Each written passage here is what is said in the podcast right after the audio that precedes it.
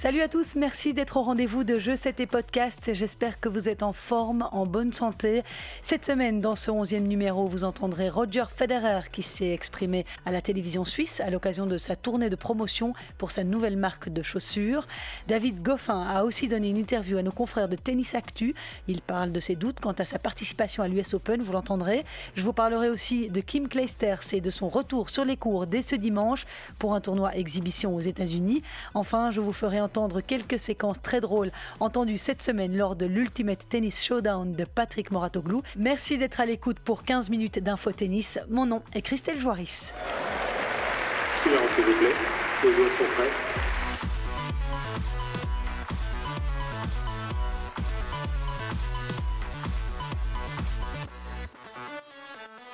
Je vous propose de commencer ce podcast en vous donnant des nouvelles de nos Belges. Si vous en doutiez, Kim Clijsters n'a nullement été démotivée de reprendre la compétition à cause du long confinement. La Limbourgeoise, qui est partie s'installer aux États-Unis, je vous le disais dans mon numéro précédent, participera à partir de ce dimanche et jusqu'au 2 août au World Team Tennis. Il s'agit d'un tournoi exhibition qui va se dérouler sur trois semaines aux États-Unis, en Virginie. Lors de ce tournoi, neuf équipes défendront chacune les couleurs d'une ville. Fera partie de l'équipe de New York Empire aux côtés de Mardy Fish, Jack Sock, Sabine Lissiki, Neil Skupski et Keveta Peschk, Sofia Kenin, lauréate du dernier Open d'Australie, et Sloane Stephens, sacrée à l'US Open en 2017, disputeront également cette compétition, tout comme Venus Williams, la championne olympique Monica Puig, Eugénie Bouchard, Milos Raonic ou les frères Bryan. Au total, la World Team Tennis prévoit de disputer 63 matchs. Selon les directives sanitaires de la Virginie occidentale, 500 spectateurs, soit une capacité de 20%, pourraient assister aux rencontres, mais de vraies questions se pose car cet État des États-Unis est toujours particulièrement touché par la pandémie de Covid-19. Et apparemment, selon un tweet d'un journaliste du New York Times que j'ai vu cette semaine, les cas du coronavirus augmenteraient dans cet État plus vite que n'importe où ailleurs aux États-Unis. Certains se demandent donc si accueillir une telle exhibition avec du public est une bonne idée.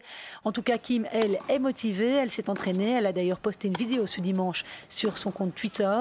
Et lors d'une interview qu'elle a donnée à l'agence de presse Reuters il y a trois jours, elle a déclaré la leçon la plus importante pour moi, c'est de faire confiance au processus. Ce n'est pas parce que le Covid est arrivé que je n'ai plus joué au tennis. C'était un vrai défi.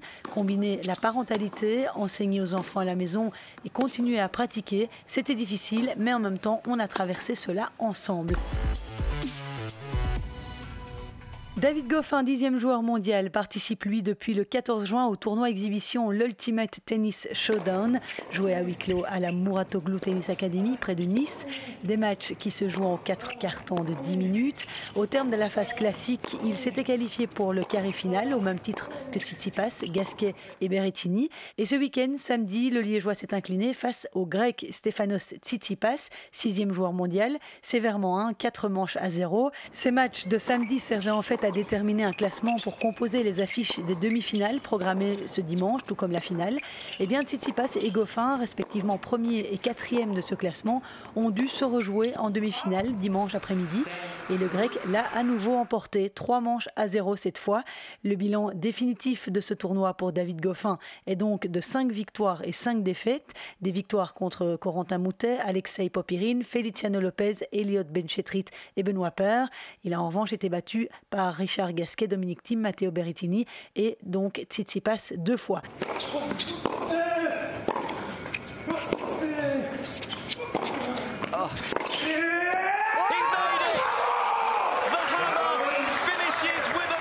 Et même s'il était favori, ce n'est finalement pas le grec vedette de ce tournoi organisé dans l'académie de son coach, Patrick Moratoglou, qui l'a emporté.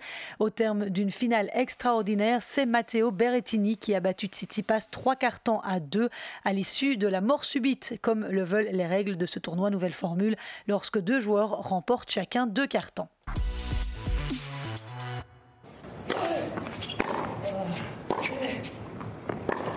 Oh non Et cet Ultimate Tennis Showdown, qu'on aime ou qu'on n'aime pas le concept très américanisé, avec des règles complètement inédites, a quand même donné lieu à des moments extrêmement cocasses, à des échanges verbaux entre les joueurs que l'on a rarement l'habitude de voir en compétition.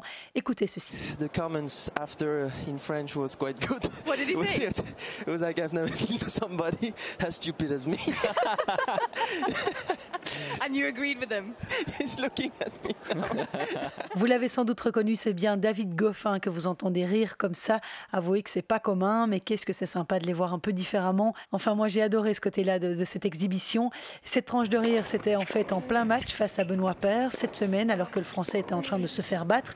Et de manière assez inattendue, à la fin d'un carton, Paire a fait l'éloge du Belge alors qu'il était interviewé en direct entre deux cartons, comme le veut le concept. Écoutez ce qu'a dit le Français à propos de notre compatriote.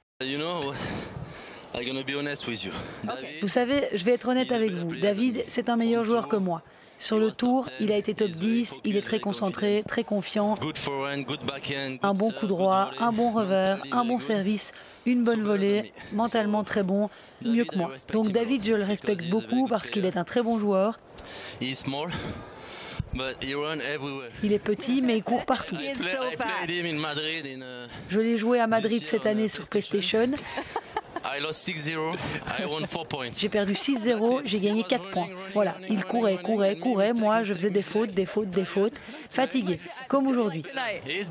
Il est meilleur que moi. Oui, Benoît Paire a beaucoup animé hein, cette compétition, comme vous l'entendiez, en dehors et sur le terrain d'ailleurs. L'autre moment cocasse a eu lieu samedi, alors qu'il était opposé à son pote Richard Gasquet. Ce dernier l'a chambré en révélant quelques détails de sa vie privée, toujours en plein milieu du match, entre deux cartons. Écoutez Richard Gasquet. Il est très bon avec les filles. Il est le meilleur que je connaisse. Il n'en rate pas une. Toutes les filles, elles l'aiment beaucoup. Cheveux roses, cheveux gris, tout, il assure. C'est mon maître. Je suis petit comparé à lui. Je suis un enfant. Je suis le passé, il est le futur. J'ai 34 ans, vous voyez. Et pour revenir à quelque chose de plus sérieux et de beaucoup moins drôle, lors de ce tournoi exhibition en France, David Goffin a donné une interview à nos confrères de Tennis Actu, avouant que comme beaucoup d'autres, il n'était pas encore certain de participer à l'US Open, prévu du 31 août au 13 septembre. Écoutez-le. Je ne suis vraiment sûr de rien pour l'instant. On ne sait pas ce qu'il va se passer avec les tournois américains. On ne sait pas ce que seront mes résultats, comment je me sentirai. C'est très difficile de changer d'une surface dure à la terre battue seulement en quelques jours. Donc on verra comment je me sentirai. Et puis, bien sûr, le but sera Roland Garros. Je vais essayer de jouer quelques matchs, mais pas de trop pour être prêt. Donc ce n'est pas facile, ce n'est pas idéal, mais avec mon équipe, on va essayer de faire de notre mieux. Nous n'avons encore rien arrêté sur mon planning pour l'instant. David Goffin, donc au micro de tennisactu.net, un site que je vous recommande vivement. Il contient plein d'infos, plein de vidéos. Ça devrait vous plaire. Cet US Open continue plus que jamais de faire parler de lui compte tenu de la situation sanitaire extrêmement préoccupante aux États-Unis. Le numéro 1 mondial Novak Djokovic et Rafael Nadal, tenant du titre, ont déjà annoncé qu'ils pourraient ne pas se rendre à New York. Djokovic a annoncé mercredi dans une interview pour un journal sportif serbe Je ne sais toujours pas si je vais jouer cet US Open. Je ne jouerai certainement pas Washington, mais Cincinnati reste dans mes projets. Une participation à Roland Garros est sûre. Madrid et Rome font aussi partie de agenda. Voilà ce qu'a annoncé le numéro 1 mondial. Rafael Nadal a quant à lui confirmé mardi qu'il prendrait part au tournoi sur terre battue de Madrid. Il aura lieu du 14 au 20 septembre, ce qui laisse planer encore plus le doute sur sa participation à l'US Open, dont la finale se joue le 13 septembre. Et c'est dans ce climat d'incertitude que l'ATP a annoncé lundi dernier une modification dans l'établissement de son classement des joueurs lorsque les tournois reprendront en août. Le nouveau système de comptage de l'ATP s'étendra sur 22 mois. Le classement est normalement établi sur base des 18 meilleurs résultats obtenus par un joueur au cours des 52 dernières semaines. Il sera à l'avenir calculé sur une période de presque deux ans, allant de mars 2019 à décembre 2020. L'ATP a justifié cette modification en expliquant vouloir offrir une flexibilité et une équité aux joueurs tous les niveaux, mais aussi ne pas pénaliser les joueurs qui ne peuvent pas ou ne préfèrent pas participer à la compétition en 2020 pour des raisons de santé et de sécurité. Trois jours plus tard, la WTA lui a emboîté le pas. La WTA retient comme base de classement les 16 meilleurs résultats sur 22 mois. Ainsi, un joueur ou une joueuse qui a remporté un tournoi en avril 2019 et n'a pas pu défendre ses points dans le même tournoi cette année ne les perdra pas. Et s'il y a bien un joueur qui sort, si on peut le dire, gagnant de cette situation inédite de pandémie planétaire, c'est le Suisse Roger Federer, opéré le 20 février du genou droit pour la seconde fois. Il poursuit sa rééducation et a l'air plutôt en forme. Cette semaine, il a présenté à la presse The Roger, une nouvelle marque de basket à son nom, et il avait choisi de présenter son produit à la presse le jour anniversaire de son premier titre en Grand Chelem à Wimbledon. C'était il y a 17 ans. Roger Federer était présent en Suisse dans le Tessin mercredi nos confrères de la RSI en ont profité pour prendre de ces nouvelles. On l'écoute. Bah pour moi, ça n'a pas énormément changé maintenant. C'est vrai que le classement il sera différent qu'il aurait été maintenant quand je reviens, mais en même temps, en fait, je crois que c'est surtout pour les fans qui sont contents qu'il n'y a presque pas de tour parce que pendant que je peux pas jouer, les autres peuvent pas gagner. Alors, mais pour moi, honnêtement, ça change pas grand chose. La seule chose, c'est encore, ça me euh, permet d'être encore plus relax euh, et de pas devoir essayer de revenir encore plus rapidement, peut-être pour les Jeux Olympiques ou pour Wimbledon ou pour l'US Open. Comme ça, je sais que de toute façon, je serai que revenu euh, quand j'étais prêt. Là maintenant, il faut encore bien se prendre le temps. J'ai encore toute l'année et après, j'espère d'être en forme 1er décembre, 1er janvier.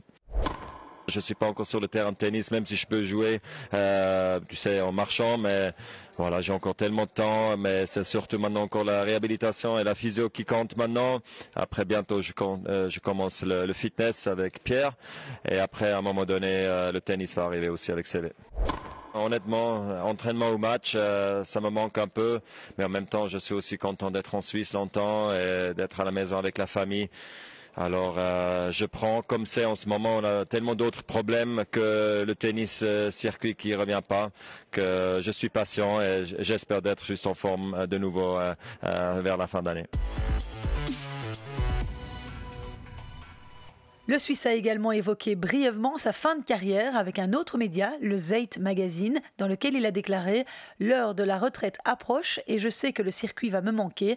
Il aurait été facile de prendre ma retraite, mais je veux continuer de me donner une chance de profiter du tennis. Eh bien, nous, en tout cas, on est ravis. Le maestro suisse n'est pas celui qui en aura le plus besoin, mais une bonne nouvelle a été annoncée cette semaine pour les joueurs de la part des organisateurs de Wimbledon. Ils partageront les 11 millions d'euros de prize money entre les 620 joueurs qui auraient normalement dû participer au tournoi du Grand Chelem. Le célèbre tournoi sur gazon avait souscrit une assurance contre une pandémie. 224 joueurs qui auraient pu prendre part au qualif recevront 13 900 euros et les 256 joueurs qui auraient pu entrer directement dans le tableau final recevront eux 27 950 euros. En outre, le club anglais a annoncé qu'il modifiera sa méthode de classement pour les têtes de série chez les hommes en simple, avec effet immédiat. Depuis 2002, il ne prend en compte que les prestations dans les tournois sur gazon. À partir de la prochaine édition, prévue du 28 juin au 11 juillet 2021, seul le classement ATP comptera. C'est déjà le cas chez les dames avec le classement WTA.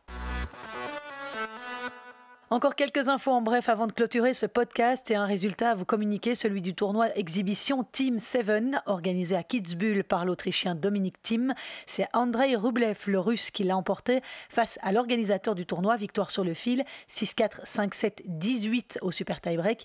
Rublev confirme sa grande forme du moment après avoir remporté trois rencontres de suite lors de l'Adria Tour face à Marin Cilic et Alexander Zverev notamment. On a appris la fin de la collaboration entre la Croate Dona Vekic Torben Belz, l'un des coachs les plus populaires du circuit, qui avait notamment entraîné Angélique Kerber. Cela faisait deux ans et demi que le duo fonctionnait. Vikic a d'ailleurs atteint son meilleur classement et son premier quart de finale en Grand Chelem.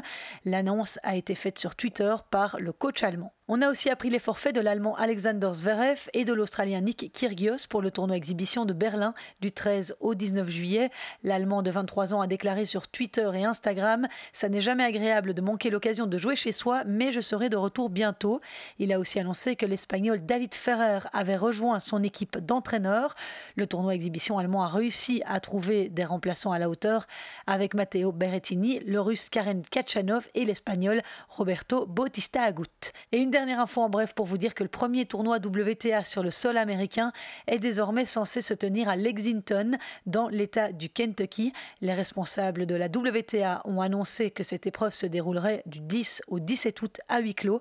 Il remplace celui de Washington. Disputé sur dur, il servira donc de préparation à l'US Open, s'il se joue, prévu donc, je vous le rappelle, du 31 août au 13 septembre. Par ailleurs, la suite de la saison WTA est très incertaine, car la Chine a annoncé vouloir interdire toute manifestation internationale sur son territoire.